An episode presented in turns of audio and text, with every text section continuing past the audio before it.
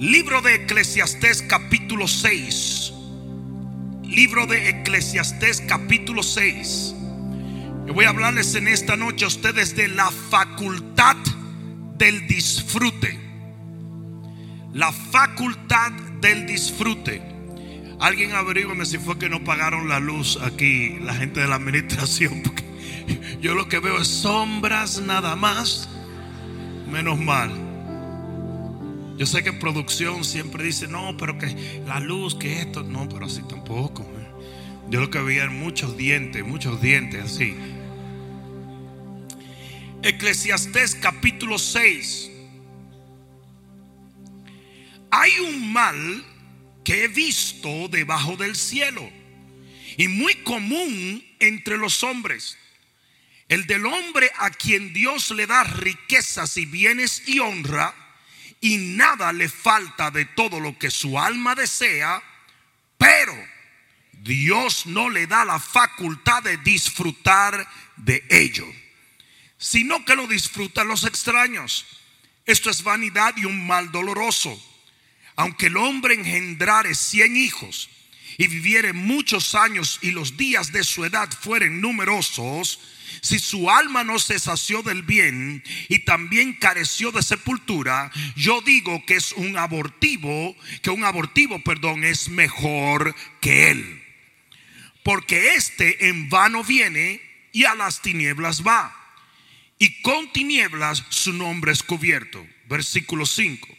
Además, no ha visto el sol ni lo ha conocido, mas más reposo, más reposo tiene este que aquel. Amén. Padre, gracias te damos por esta noche y sobre todo por poder partir el pan de tu palabra y ser guiado por tu Espíritu Santo para que nos enseñe y nos instruya, Señor, a vivir al nivel que tú has diseñado para cada uno de tus hijos en tu plan eterno. En el nombre de Jesús, amén, amén y amén. Dale un aplauso al Señor. Y siéntate un momentito.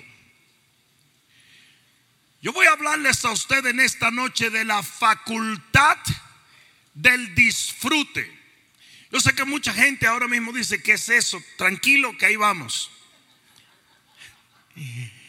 Aquí la palabra revela a través de Salomón un mal. Y cada vez que la palabra revela un mal, es simplemente porque Dios no quiere que tú contraigas ese mal. La Biblia es un libro de sabiduría. La Biblia es un libro de advertencia. La Biblia es un libro de pautas para traer vida a tu vida y no muerte. ¿Alguien entendió eso? Por lo tanto, aquí comienza Eclesiastés capítulo 6 diciendo, he visto un mal bajo el sol. Y esto, el libro de Eclesiastés es un libro de sabiduría divina.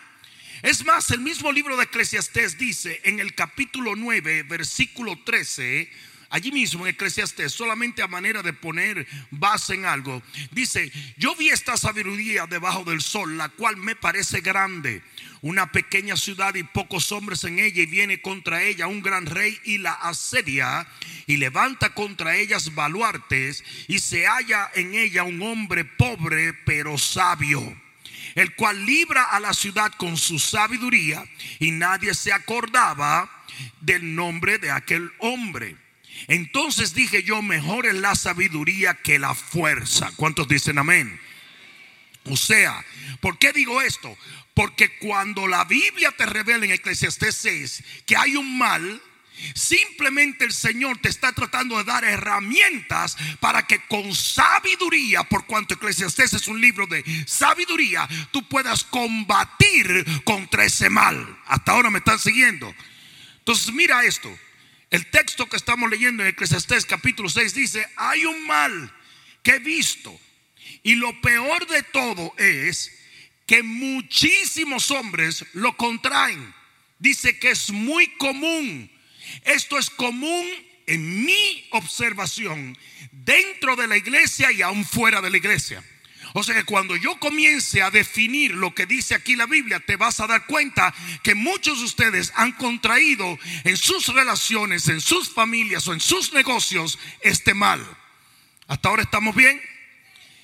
Y aquí viene, en el versículo 2 comienza a describir el mal y dice, el hombre o el mal del hombre a quien Dios le da riquezas y bienes y honra y nada le falta de todo lo que su alma desea.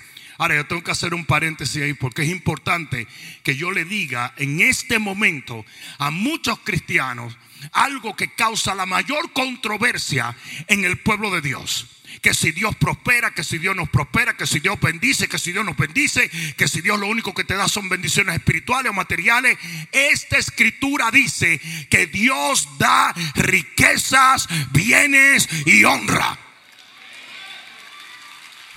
A mí no me importa cuántos predicadores te digan lo contrario, cuántos pastores acomplejados digan lo contrario, cuánta gente de Dios malentendida de la escritura te lo digan. Dios da riquezas, bienes y honra. Y eso debería de ser un punto final. Pero constantemente tenemos pastores y ministros que se dan a la tarea a hablar en contra de cosas de una manera tajante. Entonces, en este momento cualquier oye decir, ay, ese debe ser un pastor de la prosperidad. Yo no soy pastor de prosperidad. Soy un pastor de Jehová. Pero dentro de la palabra de Dios la Biblia afirma que Dios da riquezas, bienes y honra. ¿Y quién mejor para describir esto que Salomón, que recibió las tres cosas? Y yo quiero que se quede, que quede bien claro que Dios va a prosperarte y va a bendecirte de una manera súper especial. Y si tú eres de lo que adora y, te encanta la desgracia, la pobreza y la tristeza, entonces asegúrate de servirle al diablo. Porque la Biblia habla de que nuestro Dios es el Dios que cuando ve escasez suple. Cuando hizo falta pan, hizo llover pan del cielo. Cuando hizo falta agua, hizo brotar agua de la roca. Cuando hizo falta carne, hizo soplar y vinieron codornices. Y yo no sé qué Biblia Mucha de esta gente lee porque Él fue el Dios que prosperó a Abraham, el que prosperó a Isaac, el que prosperó a Jacob. Y después nos dijo a nosotros en el libro de Gálatas que nosotros estábamos bajo la bendición de Abraham. Y mucha gente dice, no, pero hablaba de las cosas espirituales. Eso no es lo que dice la Biblia. Una de las bendiciones de Abraham es que Abraham fue engrandecido. Y por eso también lo fue Isaac y lo fue Jacob. Y tú tienes que entender que dentro del pacto con nuestro Dios está la bendición económica.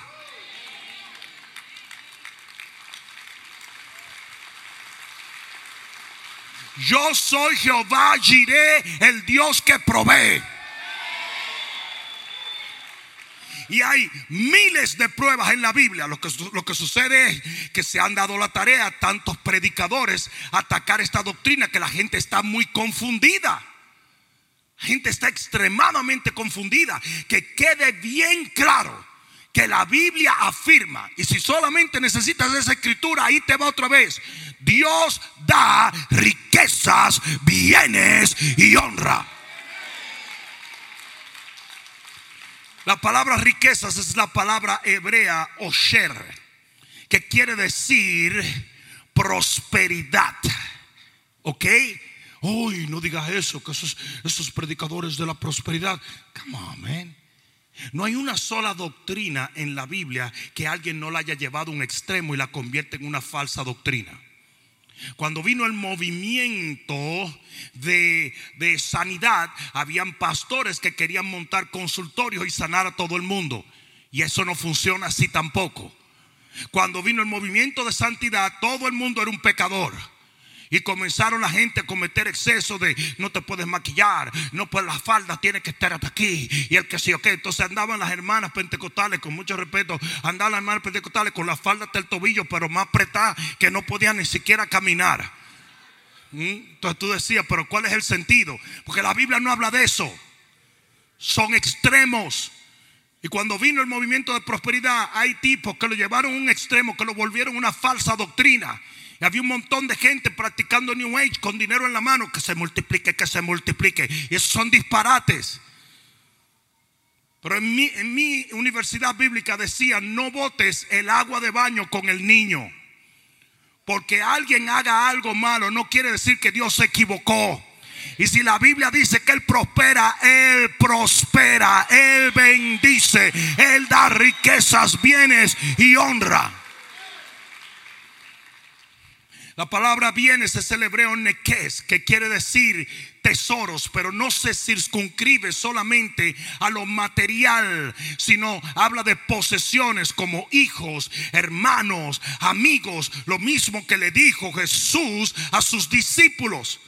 Le dijo, no solamente vienes, el que me sigue a mí tendrá madre, hijo, padre, hermano, además casas, tierras, de todo, y después la vida eterna. Él dijo, cien veces más, cien veces más. Entonces me convierto yo en un predicador de exceso de prosperidad por decir esto. Si me quieres tildar con eso, ese es tu problema. Pero yo estoy predicando la Biblia.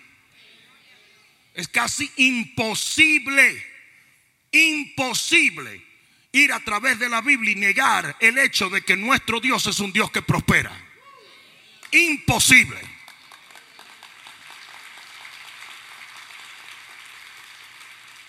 Es más, la palabra salvación es la palabra zozo o zoe.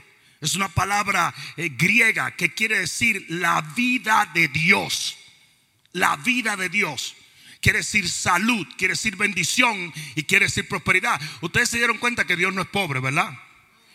Yo voy a ver, yo voy a ver qué van a hacer algunos de los predicadores que predicaron toda la vida que poseer algo era malo y llegue al, cielo y vea tronos, calles de oro y mal de cristal como ellos mismos lo cantan. Van a decir, entonces tú estabas viviendo aquí y ni siquiera pusiste un ángel a barrer para que me cayera algo de oro arriba, ¿verdad? A barrer las calles de oro, para que me cayera algo. Un montón de gente tildando a Dios de injusto simplemente porque se han dejado engañar por predicadores con agendas. Ustedes saben por qué los predicadores predican en contra de la prosperidad. Simplemente porque quieren verse más virtuosos que otros. Porque el chance que le den para tener un poquito más lo agarran. Lo que pasa es que en público quieren ser el Padre Tereso. Que yo sepa, no hay un pastor que haya hecho un voto de pobreza. Personalmente no lo he conocido. Sí sé que hay misioneros que han hecho votos de pobreza.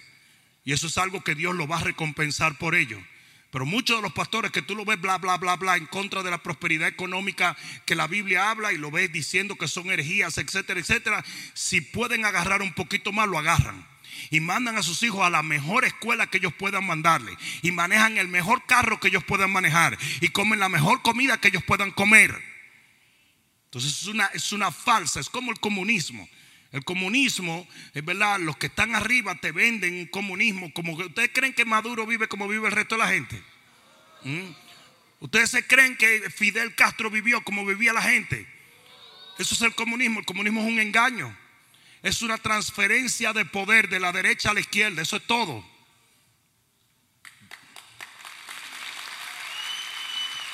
Porque donde quiera, donde quiera que se mete el hombre, se mete la injusticia. Pero la injusticia de un hombre no invalida la palabra de Dios. Alguien debió decir amén allí. Y como todo lo que tú recibes de Dios, lo recibes por fe, si usted no cree que Dios prospera, usted no prospera. ¿Mm? Pero para los que han creído que Dios prospera, dice que hay gente que Dios le da bienes, riquezas, bienes y honra. Riquezas tiene que ver con prosperidad económica, bienes tiene que ver con posesiones, incluyendo familias, relaciones, eh, discípulos, todo esto. Y honra viene del hebreo kaboth, que quiere decir honor, gloria, esplendor, dignidad, reputación y reverencia. ¿Cuántos dicen amén?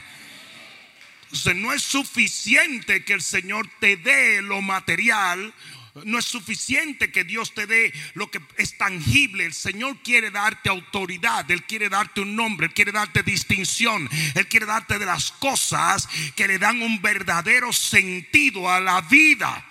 ¿Alguien me está entendiendo? Es importante que entendamos eso, por eso, es que dice la Biblia que la bendición de Jehová es la que enriquece. Uy. Y, ese paso, eso está en la Biblia, sí, está en la Biblia. Está en la Biblia. La bendición de Jehová es la que enriquece. Sí, pero está hablando de cosas, es cosas espirituales. Mentira, mentira. Eso no es cierto. La bendición de Jehová es la que enriquece y no añade tristeza con ella. Entonces Dios quiere bendecirte en todas las áreas de tu vida. Y aquí lo dice que el autor de las riquezas y los bienes y el honor es Dios. Y cada vez que tú ves un hombre de Dios o una mujer de Dios en la Biblia, Dios le dio una de las tres o le dio las tres. ¿Sí o no? Por supuesto, aplica esto y te vas a dar cuenta que empezando por el mismo que está escribiendo esto, que es Salomón, tú vas a ver cómo Dios otorga esto a los individuos. Entonces quedó claro ese punto, ¿verdad? Porque si ese punto no está claro, no vas a entender nada de lo que voy a decir. Pero,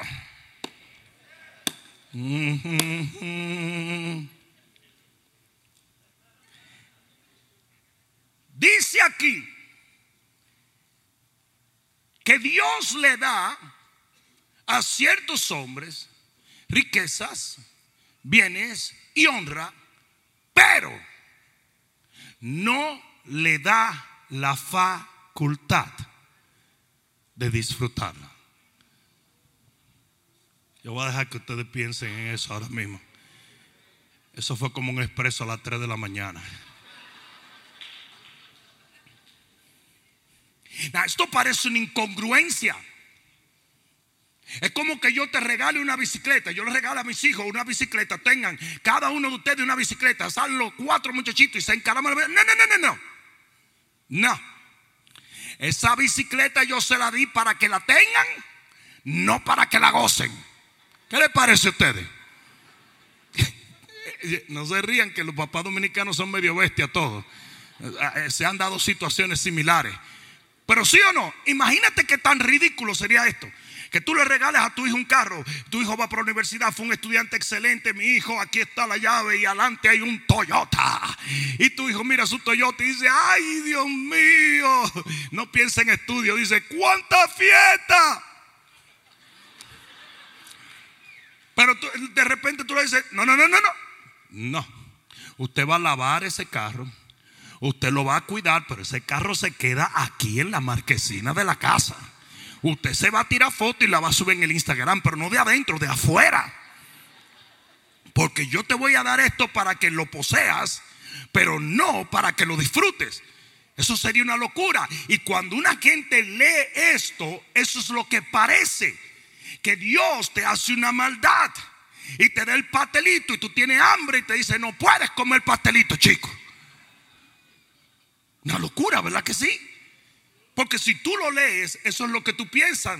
Pero no es eso lo que está diciendo. Lo que se ve a flor de piel allí no es lo que mucha gente debe de entender. Porque aquí es donde viene el asunto. Dios te da algo para que tú le devuelvas algo de lo que Él te dio.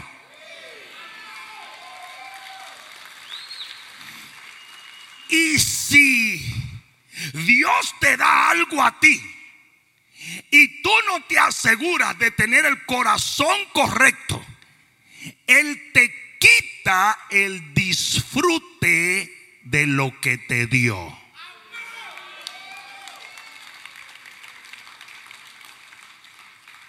Es por eso que hay gente que ora por una pareja. Yo quiero una pareja. Sobre todas las cosas quiero una pareja y va a darme una pareja. Y cuando llega la pareja, lo vuelves loco. El tipo se trata de ahogar hasta en el lavamano. o la mujer se va para otro sitio. ¿Por qué?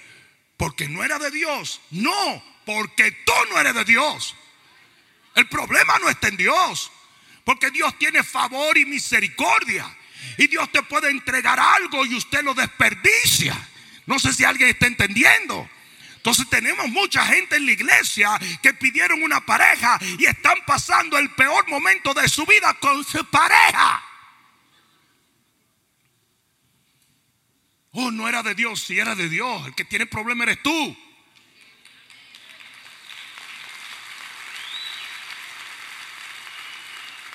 Usted no tiene la facultad del disfrute.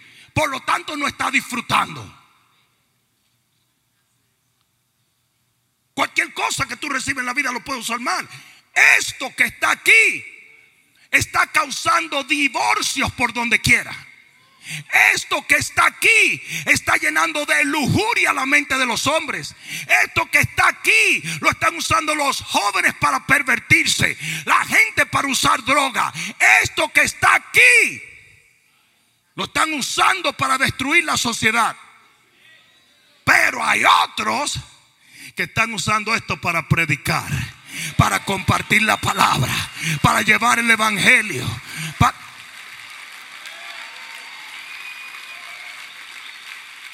El problema no es esto. El problema es quién eres tú. Y la facultad del disfrute es algo individual. Y lo que le causa una hernia a mi hermano, le causa una felicidad al otro. Y tú dices, pero es lo mismo, no lo entiendo. Sí, pero ellos no son iguales.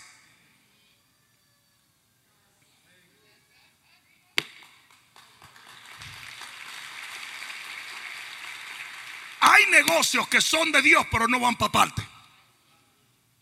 Y hay gente que le pidieron un negocio a Dios, se están volviendo locos. Quisieran no tener ni el negocio, porque no lo están haciendo bien, ni lo están administrando bien, ni están honrando a Dios con el negocio, están comprometiendo su salvación, todas esas cosas, y el disfrute se va.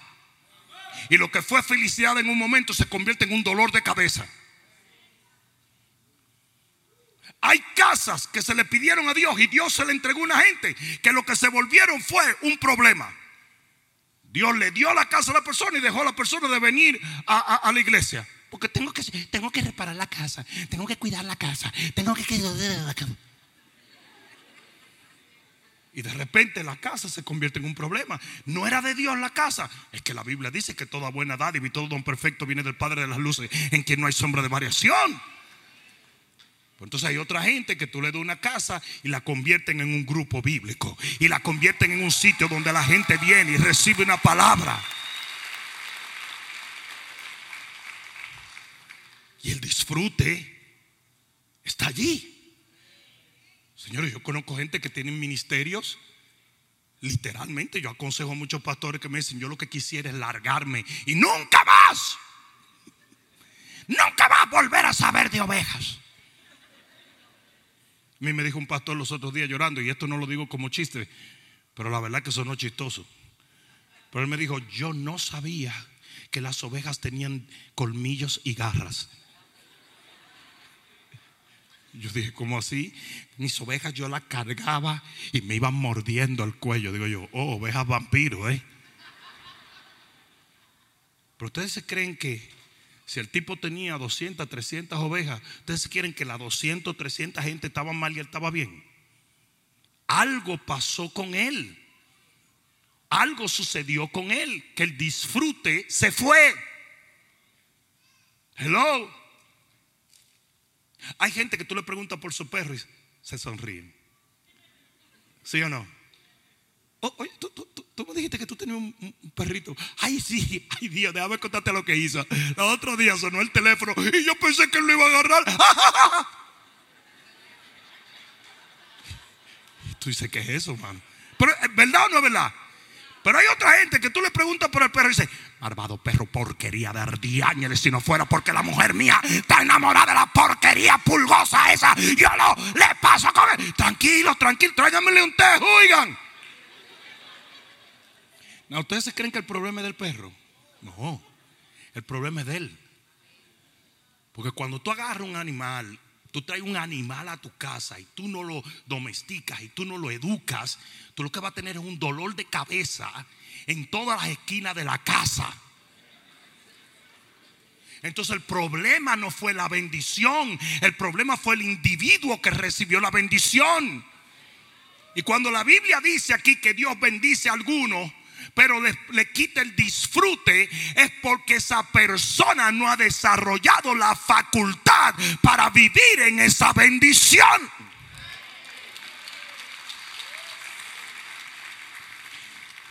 Jeremías 32, 22.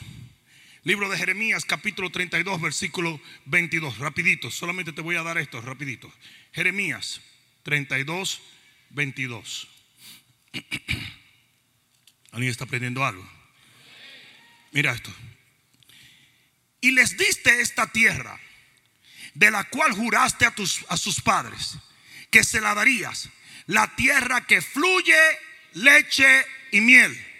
¿Alguien entiende lo que eso quiere decir, verdad? Simplemente que es una tierra de bendición. No era que de, la, tierra salía leche ni miel. ¿eh? Que era una tierra de prosperidad y de bendición. Como todo lo que Dios da. Todo lo que Dios da es así. ¿Sí o no? ¿Ustedes usted tienen algún amigo, papá, tío que da buenos regalos? Se armó la fiesta y pusieron todos los regalos en la mesa. Tú empiezas a abrir los regalos y te sale el mejor regalo de ella. Tú sabes que fue tu papá, porque él sabe dar regalos.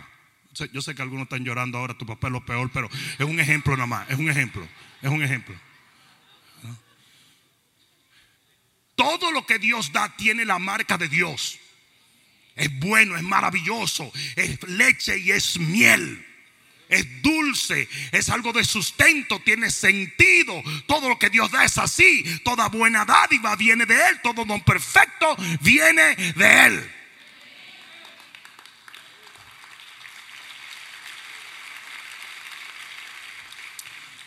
...23... y entraron y la disfrutaron. O sea que cuando ellos entraron, comenzó la gozadera. Leche y miel, leche y miel, leche y miel, leche y miel, leche y miel. Pero no oyeron tu voz. Aquí se dañó la manigueta. Ni anduvieron en tu ley. Nada hicieron de lo que les mandaste hacer. Por tanto has hecho venir sobre ellos este mal. Entonces mire cómo es que funciona la cosa. Dios te da algo para que tú le obedezcas, le veneres, le ames. Y eso es lo que va a hacer que tú disfrutes eso que Él te dio. Están entendiendo por qué tanta gente tiene bendiciones que no está disfrutando. Están entendiendo por qué hay gente que lloró por hijos que ahora son dolor de cabeza. Están entendiendo por qué hay gente que viene a desacreditar a Dios diciendo, pero es que yo le pedí a Dios un marido y lo que me dio fue un mequetrefe.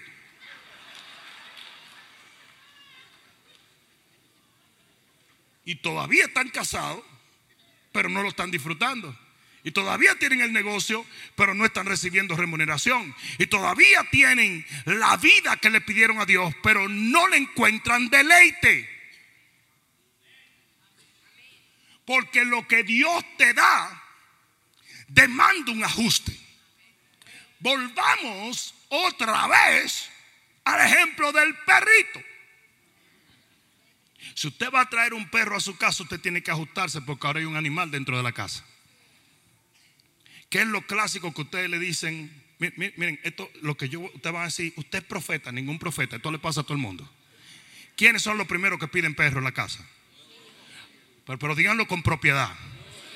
Los hijos. ¿Cuál es la promesa que ellos te hacen? Lo vamos a bañar, lo vamos a pasear, vamos a limpiar. ¿Sí o no? ¿Sí o no? Y lo hacen. ¿Y a dónde para la porquería de perro? En casa del primero que se le ocurra llevarse ese dolor de cabeza. Y eso mismo es lo que le pasa a todo el mundo. ¿Por qué? Porque la gente que estaba ahí no decidió hacer un ajuste en su conducta referente a la bendición. Entonces no te pueden echar la culpa Porque a los muchachos les encanta la carita de gatito miau miau. You know, para echarte la culpa a ti, no te pueden echar la culpa a ti porque tú estás siendo justo. Usted le dijo, yo le compro un perro si ustedes lo limpian, lo caminan y, y, limpian la casa, etcétera, etcétera, etcétera, etcétera. Hacen su tarea, se vuelven limpio y pulcro. Gente de bien se me gradúan de la universidad a los 12 años. Y ellos no cumplieron con esto. Solo justo es que usted se lleve el perro. Y si usted no lo hace, usted le está enseñando la peor lección de la vida a sus hijos. Usted tiene que ser una persona firme. Es que el corazoncito, ¿qué corazoncito ni nada? Que aprendan carácter.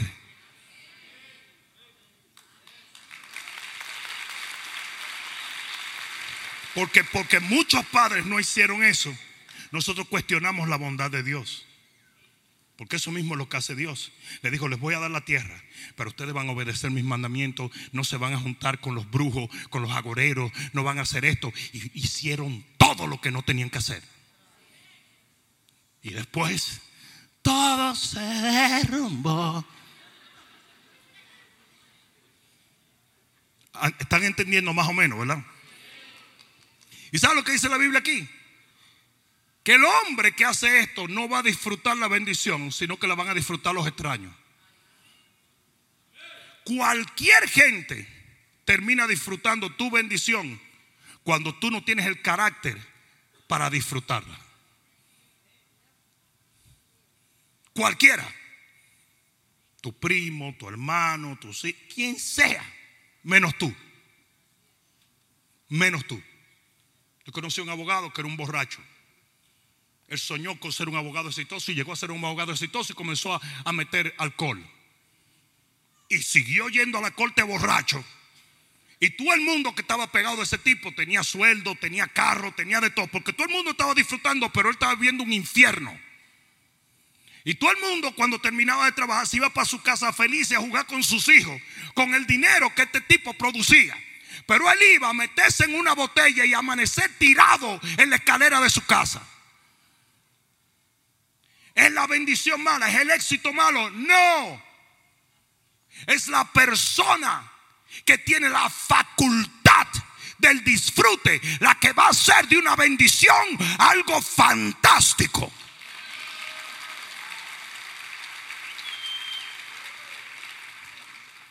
Expandiendo el punto, versículo en el en capítulo 6, versículo 3 y 5, dice, al 5 dice, aunque el hombre engendrare 100 hijos, escúsenme, esto en la Biblia es bendición. ¿Están entendiendo? Pues ya le vi la cara dos o tres. 100 muchachos, pero, pero bueno. En la Biblia eso es bendición. Aunque el hombre engendrare 100 hijos, no se le vaya a ocurrir una idea ahora que el pastor dijo que echa para acá mami. Nada de esa mojiganga. ¿eh? Aunque el hombre engendrare cien hijos y viviere muchos años, lo cual también es bendición, y los días de su edad fueren numerosos, si su alma no se sació del bien y también careció de sepultura, yo digo que un abortivo es mejor que él. En otras palabras, si usted no va a disfrutar la bendición de Dios, mejor le hubiera sido no nacer. Eso es lo que está diciendo aquí. ¿O, no lo leyeron? Antes de que alguien salga a decir que yo estoy diciendo mentira, léalo. Mira esto. Dice, porque este en vano viene. Es una vida vana, no llegó a nada, no disfrutó, no pudo vivirla y a las tinieblas va y con tinieblas su nombre será cubierto. Además, no ha visto el sol. Está hablando de cosas que son sencillas, pero son disfrutes. Ni lo ha conocido. Más reposo tiene este que aquel. Oye lo que está diciendo el Señor. En otras palabras, te voy a decir lo que está diciendo la Biblia ahí. Al final de tu vida, tu alma tiene que haber sido saciado de bien y tú tienes que haber disfrutado la bendición de Dios en esta tierra. ¿Están entendiendo? Pero todo, digan todo, todo tiene que ver con que tengas la facultad de disfrutar. Y aquí es donde viene. ¿Qué es la, una facultad? Una facultad es una capacidad, una habilidad, una virtud, una disposición. Es una habilidad o una capacidad que alguien llega a poseer. Puede ser innata o adquirida. Y usted tiene como cristiano, ¿cuántos cristianos hay aquí? Usted tiene que aprender a desarrollar esa facultad. Si no es el bien es la facultad de disfrutarlo. Voy a preguntar una cosa. ¿Ustedes conocen gente con dinero que están amargados? ¿Ustedes conocen mujeres con belleza que se sienten feas? Ustedes conocen gente que manejando un carro del año van hablando por un teléfono preocupado y lleno de estrés. Ustedes conocen millonarios que se suicidan porque no es el bien, es la facultad y la facultad de disfrutar, tú no la quieres en una universidad. Porque la facultad del disfrute viene de aquí adentro. No de afuera, de adentro. Y si usted no desarrolla eso, Dios lo puede bendecir, la vida lo puede bendecir, la gente lo puede bendecir y usted no se va a sentir bendecido. Ni una bendición va a ser diferencia. Uy, uy, quiero una casa, quiero una casa. Tienes una casa, pero no estoy contento. Quiero otra casa, quiero otra casa. Tienes tres casas, pero no estoy contento. Quiero una pareja, quiero una pareja, pero la odio. Quiero un negocio, quiero un negocio, pero detesto ir a ese negocio todos los días. ¿Por qué ustedes creen que las celebridades tienen que vivir haciendo droga? Porque hay una es, una, es una incongruencia en su mente. Ellos dicen, pero ¿cómo puedo tener tanto y no ser feliz? Entonces se dedican a buscar cómo encontrar felicidad dentro de eso. Y lo que hace que la riegan más. No le voy a hacer una pregunta. ¿Han visto ustedes alguna persona que no tiene de nada y vive feliz? ¿Han visto ustedes personas que tienen mucho menos que todo el mundo y viven más feliz que todo el mundo?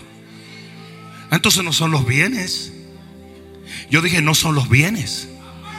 Es la facultad de disfrutarlo.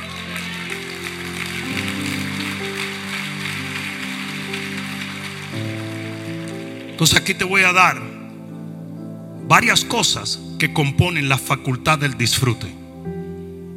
Yo estoy seguro que tú te estás dando cuenta en este momento la razón por la cual a veces ni a tus hijos lo disfrutas.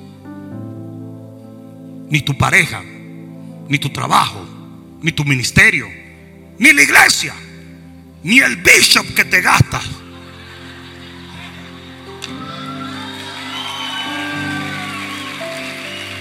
Si yo fuera tú, yo dijera, oye, yo tengo un bishop que me... Usted sabe lo que va a hacer los endemoniados gadarenos de hoy, ¿verdad? Van a recortar ese pedacito y van a decir, qué tipo más orgulloso este. Pero te das cuenta. Nosotros, nosotros, nosotros, algo que nosotros hacemos por mero disfrute es lo de la motocicleta. ¿Mm? Y nosotros a veces salimos en la motocicleta y de vez en cuando se encuentra uno con alguno que tiene un amarga en la motocicleta. Entonces nos paramos a tomar café y comienza. Y, y para esto fue que vinimos. Vinimos para lo que nos da la gana, para eso. Para lo que nos da la gana. Tú tienes prisa. Apurando a uno, a ver si no es eso. ¿Qué es lo que vamos a hacer? Nos vamos a abrazar toditos, a llorar. Todos los que están como tostados, una actitud. Bueno, pues yo me voy, lárgate, hombre. Viene a apestar esto aquí. Ustedes saben que, ustedes saben que todo el que está herido sangra en todo el que está alrededor. Lo que está roto corta. Y ese es el problema. El problema no es que no habemos muchos hermanos. El problema no es que la noche está hermosa. El problema no es que todos los motociclistas. El problema no es ese. Eso eres tú. Necesitas sanidad interna. Necesitas facultad de disfrute. Eso no se repara con lo externo, se repara con lo interno. Ustedes se acuerdan eh, aquella alabanza, aquella adoración que decía, todo es según el color del cristal con que se mira. Oye, usted está mal. Eso es una salsa. Eso no es ninguna alabanza. Todo el mundo dijo, amén. Así es. Oh, todo es según el color. De la iglesia La Fania All Star. Sí, sigan ahí.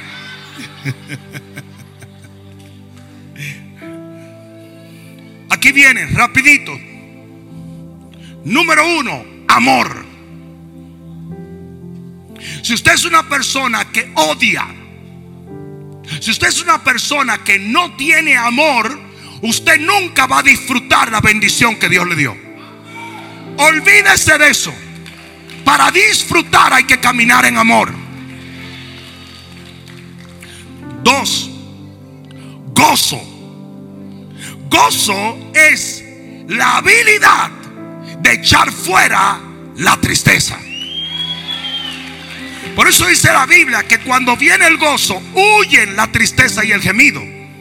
Y eso es lo que el gozo. El gozo es algo interno, no es alegría, ¿ok?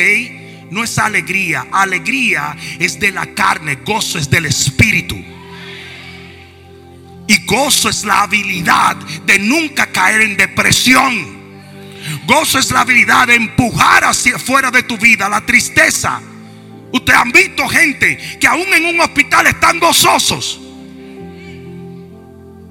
Todos ustedes lo saben porque todos ustedes están orando por él, por el pastor Carlos Ortiz, el negrito. Está pasando por una transición de su salud. Todo el mundo está orando por él. Y si no están orando por él, pues pese a orar por él. Pero estamos orándolo, orando y soportándolo. ¿Y saben para qué me llama él a mí? Para hacerme chiste. Y yo le digo, bro, me dice, no, mano, al mal tiempo buena cara. Yo dije, no, tampoco te vayas que buena cara nunca la vas a tener con nada de lo que tú hagas, ni con cirugía. Pero yo sé que cuando Carlos me está llamando, Pastor Carlos me está llamando, es para reírnos. Porque eso, es, porque eso no es alegría. Él tiene que andar con una serie de sistemas y de cosas y esto no puede ni viajar porque lo, pueden llamar en cualquier momento, bla, bla, bla, bla, bla, bla. Y él está gozoso todo el tiempo. Eso sí, eso sí. Ha llamado a todos los amigos del mundo entero. Nadie puede estar en paz porque Carlos está llamando a todo el mundo. Y hace three way, four way, five way, sixteen way. Ya mismo, ya mismo, Homeland Security nos cae a todito creyendo que somos terroristas o algo así.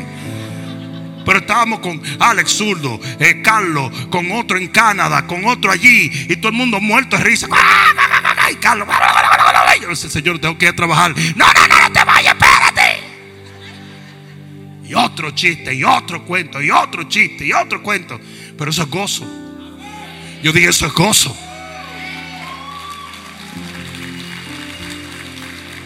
So, ¿Cuánta bendición tiene Carlos? Vamos, por ponerle un número a la bendición, tiene un 70% de bendición. Él se disfruta su 70%. ¿Por qué? Porque tiene gozo. Sin embargo, hay gente que tiene de todo y vive triste y deprimido. Tres, paz. Paz. ¿Ustedes creen que Osama Ben Laden tenía dinero? Pero tenía paz. No podía ni ordenar un Uber porque le cayó una bomba.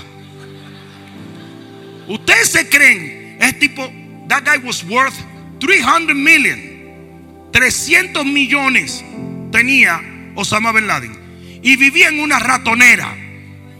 Tenía como ocho mujeres. Yo espero que antes de morirse se le metieron las ocho suegras ahí adentro para que lo volvieran loco por malo. Tenía como ocho mujeres. ¿Y sabe lo que pasó cuando llegaron los soldados? Le tiró a las mujeres adelante y las mataron. ¿Tú crees que ese tipo tenía paz? No. Y si usted no tiene paz, aunque usted tenga bendición, usted no tiene nada. nada. ustedes saben, ustedes saben cuando yo, yo nada de lo que tengo lo escondo. Porque no se lo robé a nadie. Eso es religioso, el religioso que quiere que uno lo esconda como que uno hizo algo malo. Tú sabes lo bueno que tú salí en tu motocicleta o en tu carro convertible con este pelo que no se mueve, fue hecho para esa cuestión. Y tú, tú sabes lo bueno que tú salir así, sabiendo que no le debes un centavo a nadie. Que nadie te va a acusar de, de disparate con argumentos reales. Porque siempre va a haber un baboso que hable. Este ladrón, ah, yo te robé a ti, yo ni te conozco. El Señor Santo Domingo no sufra por lo que otro se goza. Pero si usted no tiene paz, usted nunca va a disfrutar de nada. ¿Me están entendiendo, verdad? Usted puede tener un matrimonio que por afuerita se ve muy lindo, pero por dentro es el infierno. Yo, yo miro ese matrimonito de Megan y Harry. Y yo le hablo a ese tipo, pero le digo, huye por tu vida, esa diabla te va a acabar. Tú eres un príncipe, no seas bruto, chico. ¿Qué es eso, hermano? Vete para Santo Domingo, que yo tengo unos primos ahí que te agarran. Tú vas a ver qué gozar. Y cuando te agarre esa dominicana y te devore, porque le voy a conseguir una prima mía de esa, bien contenta. El tipo va a decir, ¿qué yo hacía con esta loca? La bruja del 71. Pero ustedes se creen que ese tipo puede disfrutar la bendición de ser un hombre casado. No, hombre, no. Tú le ves la cara a ese tipo como que se quiere morir. Porque si usted no tiene paz, no sirve de nada. Hay gente que te roban la paz. Y usted tiene que abrirle la puerta y darle una patada que caiga fuera de donde tú estás.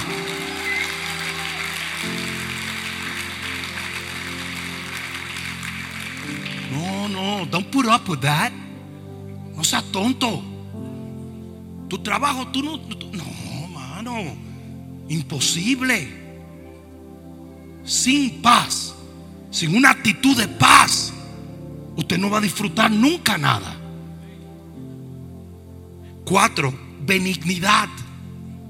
Benignidad, que quiere decir ternura o compasión. Es, de donde brota el perdón de los cristianos. Es donde tú haces así y tienes empatía. Es que si él, si por ejemplo me hace algo a mí, yo pueda mirarle y decir, oh no, men, él se está muy angustiada. Yo lo que voy a hacer es orar por ella y después la llamo y la regaño por tal No. Pero entiende, eso es empatía. Eso es empatía. La gente que tiene algo y no tiene empatía, no tiene nada. No tiene nada. Tú puedes estar casado, pero si tú no tienes empatía por tu pareja, eso es un lío. Porque cada cinco minutos tu pareja puede cometer un error y tú tienes que aprender a perdonar. ¿Cuántas veces? 70 veces 7.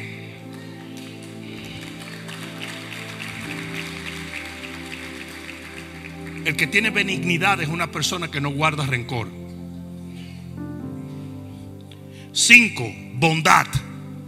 Y bondad quiere decir generosidad. Es la acción de dar. Ustedes saben lo que le dicen los doctores a la gente que está deprimida.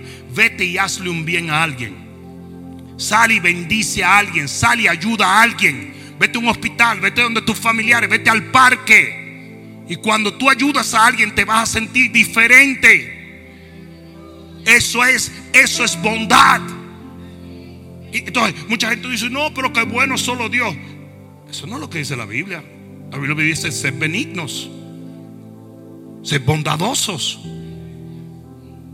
Y no es porque esto tenga que ver con la salvación, porque la salvación es en Cristo Jesús. Por eso es que cuando está hablando de salvación dice todos somos malos y todos lo hemos hecho mal y el único bueno es el Padre. Está hablando de tu calidad de vida. Amén. Todo esto es parte de la facultad del disfrute. Seis, paciencia. Paciencia. Ustedes han visto a la gente que está inquieta. O los workaholics que creen que si trabajan tres veces más van a hacer más dinero y le va a ir mejor y cada vez están peor. La gente que no puede esperar nunca, que siempre vive desesperado, que es lo opuesto a esperar. Nunca una gente que puede, puede, puede disfrutar la vida con impaciencia. ¿Sí o no? ¿Sí o no? Tienes que tener paciencia. Usted, tú puedes estar en un Rolls Royce. ¿Cómo le quiere decir una gente? Rolls Roll, ¿cómo es? Rolls Roll. ¿Cómo es? Roy Roll. En ese sentido. Tú puedes estar en la I-95, en un Maybach, ¿ok? Y cuando te agarra el tapón de la I-95, tú puedes empezar a echar maldición y te da un ataque al corazón. Y tú tienes todo en la vida taken care of, pero no tienes paciencia. Ah, entonces te das cuenta que mucho del disfrute de la vida tiene que ver con lo que está dentro y no con, lo que está afuera. ¿Sí o no? Los líderes de células que no tienen paciencia. A ti te tuvieron un montón de paciencia y tú no tienes paciencia con nadie. O los padres que no tienen paciencia con los hijos. Hay que agarrarle paciencia a los hijos. Pues claro, porque ellos te la van a probar la paciencia. Yo viendo, yo viendo a, a, a eh, ahora que es una máquina de niños, ahora, entonces, entonces lo tiene igualito, yo no sé, yo todavía no conozco las dos mellicitas. Me dice, grampa, grampa, grampa, grampa.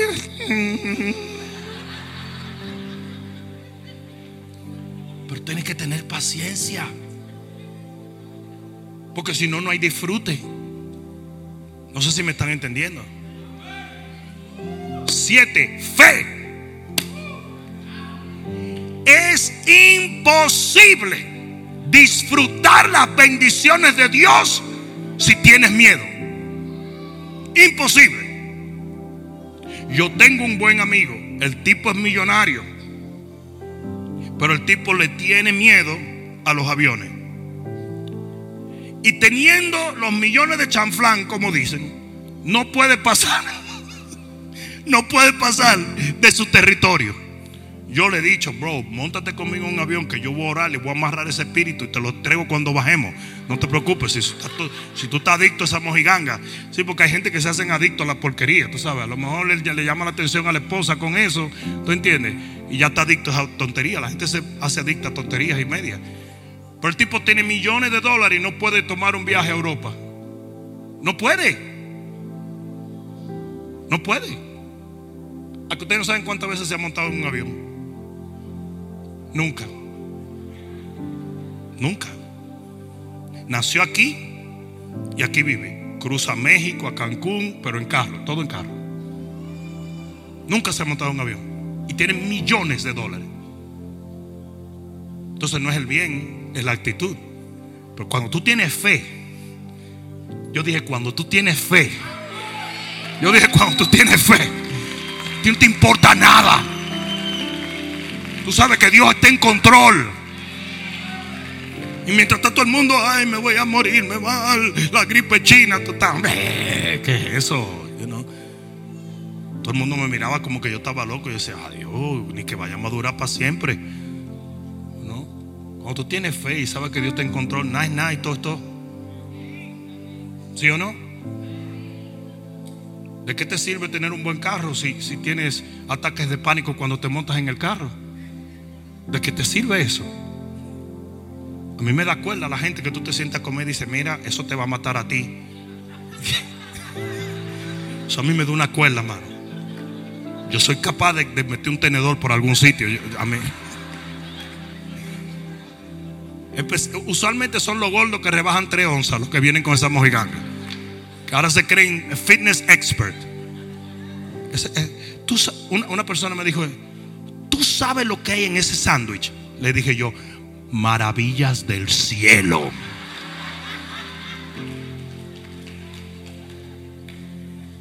Eso da cuerda, ¿verdad? Que tú no te puedes comer tu chicharrón tranquilo.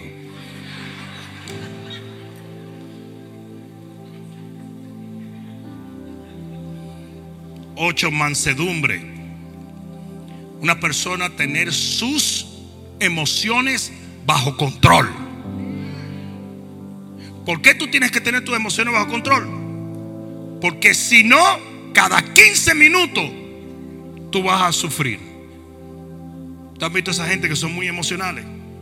¿Mm? Pueden estar viendo ahora mismo una noticia, lloran y de repente el niño dice algo, ¡ah! le ladran. De repente tocan la puerta y dicen, ¿por qué tocan?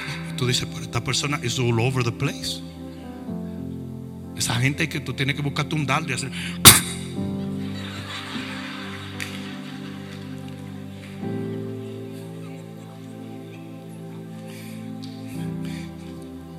Mami está durmiendo.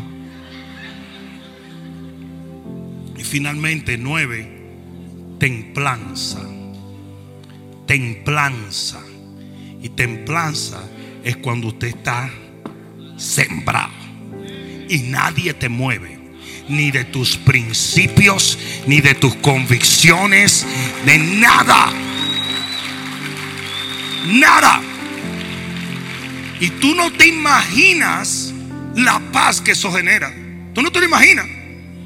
Voy a, poner un, ejemplo. La gente que no sabe decir que no son la gente más desdichada del mundo.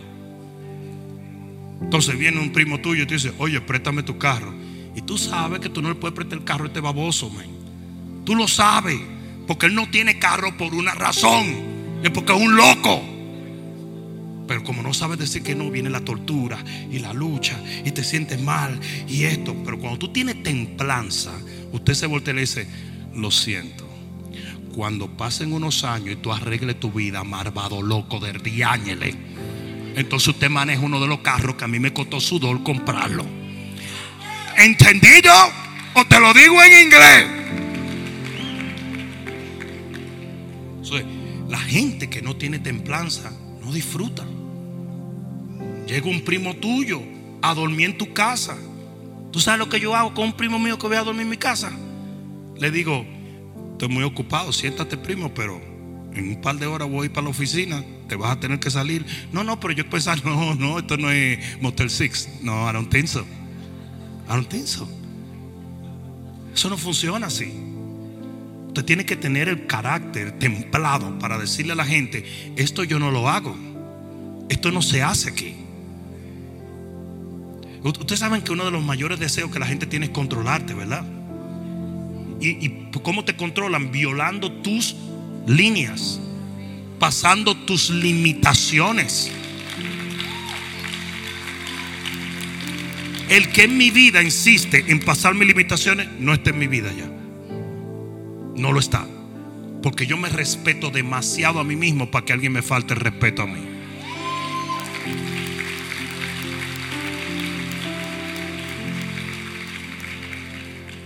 ¿Qué es lo que nosotros acabamos de estudiar?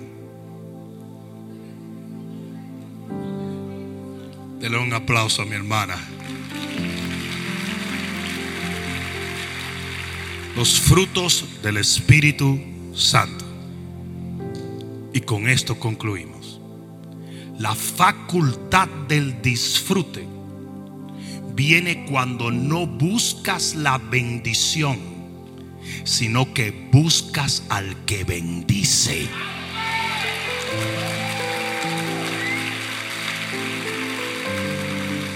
¿Cómo se desarrollan los frutos del Espíritu? En comunión con el Espíritu Santo. Ustedes recuerdan cuando el Espíritu de Dios hizo sombra sobre María y nació Jesús, fue engendrado Jesús y nació. Pues así mismo es cuando tú tienes comunión con Dios. El Espíritu Santo hace sombra sobre ti y se forma el carácter de Jesús dentro de ti. Y eso que tú ves como frutos del Espíritu, eso que tú ves, amor, gozo, paz, benignidad, bondad, paciencia, fe, mansedumbre y templanza, es el carácter de Cristo. Cuando tú tienes estas cosas en formación en tu carácter, tú puedes disfrutar todo lo que Dios te da en tu vida. ¿Cuántos dicen amén a la palabra? Ponte de pie en este momento. Levanta tus manos allí donde estás y dile, Padre, gracias por tu palabra. Procuraré obtener la facultad de disfrutar lo que tu gracia y tu favor me otorga. En el nombre de Jesús, si tú lo crees, di amén.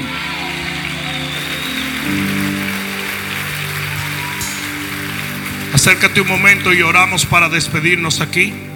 Cierra tus ojos y levanta tus manos al cielo. Y Dios ha sido bueno. Díselo. Dios ha sido bueno.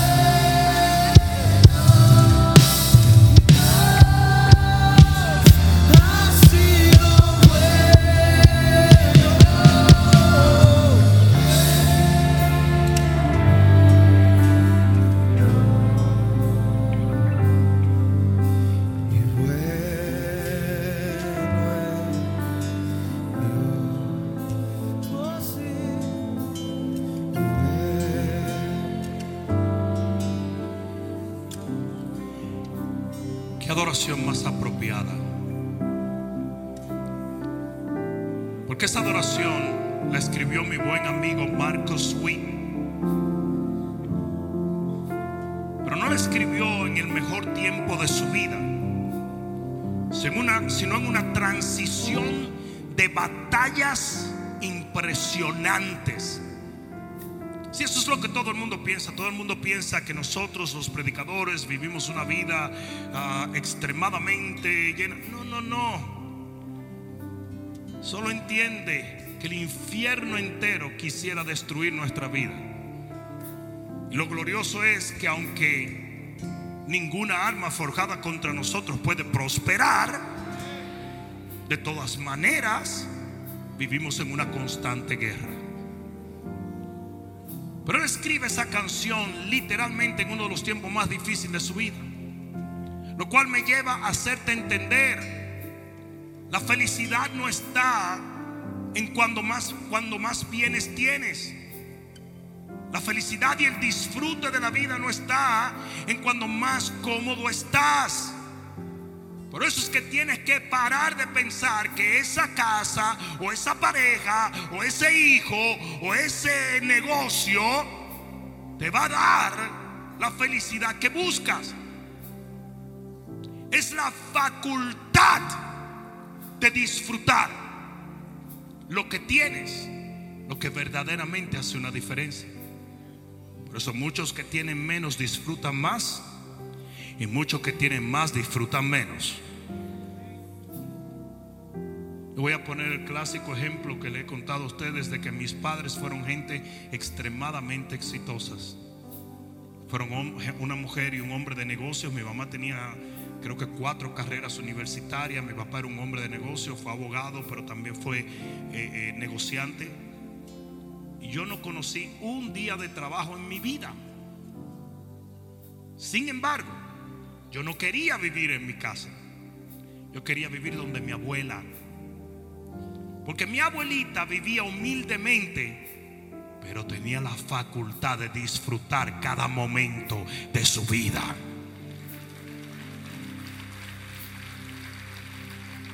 Y mis padres se entristecían porque yo no quería ir a mi casa. A mí me sacaban de donde mi abuela llorando. Y cuando yo estaba en mi casa, una mansión, el que me conoce lo sabe, con seis personas trabajando para nosotros, desde chofer hasta cocinero y todo eso. Cuando yo estaba en esa casa, yo solamente pensaba en el momento en que pudiera volver a estar en la casita de mi abuela. Porque la facultad de disfrutar no es por la cantidad de bienes, sino por una condición interna que usted es responsable de desarrollar. Usted es el que tiene que cultivar los frutos del Espíritu, no Dios. Usted tiene que cultivarlos. ¿Y sabes por qué hay tantos cristianos recontra mega amargados y tomando pastillas todos los días? Porque nunca han desarrollado las cualidades necesarias para vivir con gozo en lo que Dios les ha dado. Hay muchos que están llenos de temor, muchos están llenos de pecados, de lujuria, de amargura, de mentiras, de drama, de, de- de- de problemas indecibles. Y piensan que todo eso lo pueden cubrir con más bendición. No.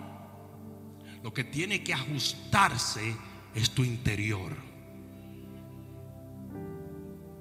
Porque es mejor una mano llena con paz que dos con aflicción de espíritu.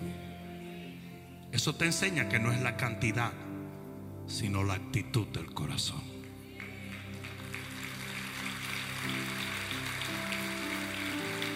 Levanta tus manos al cielo. Padre, yo bendigo a mis hermanos en esta noche. Bendigo no solamente a todos los que están presentes aquí, sino a los que nos ven por los diferentes medios virtuales. Y los bendigo en el nombre de Jesús. Y te pido, Señor, que esta palabra sea revelada a sus corazones, de manera que ellos entiendan que no tienen por qué perseguir más, sino ser más ser personas de paz, de amor, de gozo, que los frutos del Espíritu estén en ellos vibrantes para que ellos puedan disfrutar lo que tu favor y tu misericordia nos ofrece a diario. Padre mío, en el nombre de Jesús, yo te doy las gracias por cada bendición que nos ha dado. Pero ahora te pido, Señor, que pongas hambre y sed en cada hombre, cada mujer, cada joven, cada niño para desarrollar y cultivar los frutos del Espíritu en nuestra vida. En el nombre de Jesús. Amén. Amén y amén. Mírame aquí porque quiero que te lleves esto. Ustedes saben cómo Dios quiere que tú termines la vida. Habiendo gozado y disfrutado de lo que su misericordia te ha otorgado. Amén. Que tu alma se sacie de bienes y que al partir tú vayas feliz de haber obtenido y haber entregado todo lo que Dios te dio. Amén. El Señor te bendiga. Nos vemos en el fin de semana. Amén.